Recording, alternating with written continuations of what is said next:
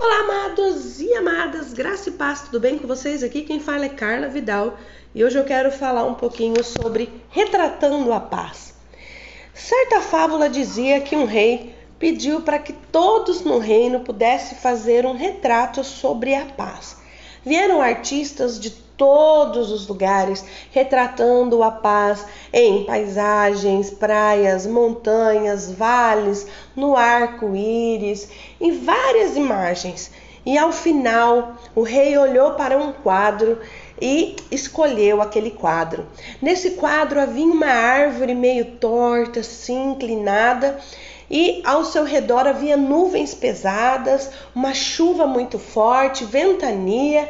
Nela havia também um redemoinho, havia ali é, raios e trovões pintados, mas dentro desta árvore, no seu tronco, havia um ninho em um buraquinho, e lá dormia tranquilamente um.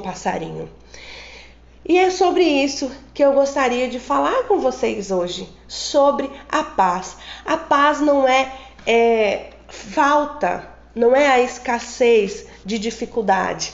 A paz, ela não se manifesta no momento em que não há preocupações. A paz, ela não se manifesta somente nos momentos em que está tudo bem, não.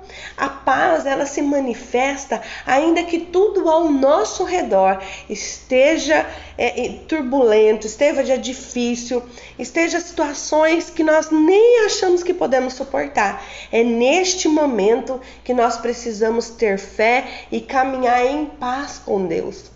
O que fez aquele passarinho dormir em meio a uma tormenta? A paz fez aquele passarinho dormir. E por isso aquele quadro foi considerado o quadro que retratava a paz. Muitas vezes nós acreditamos que devemos ter paz, que estamos em paz somente porque há ausência do problema.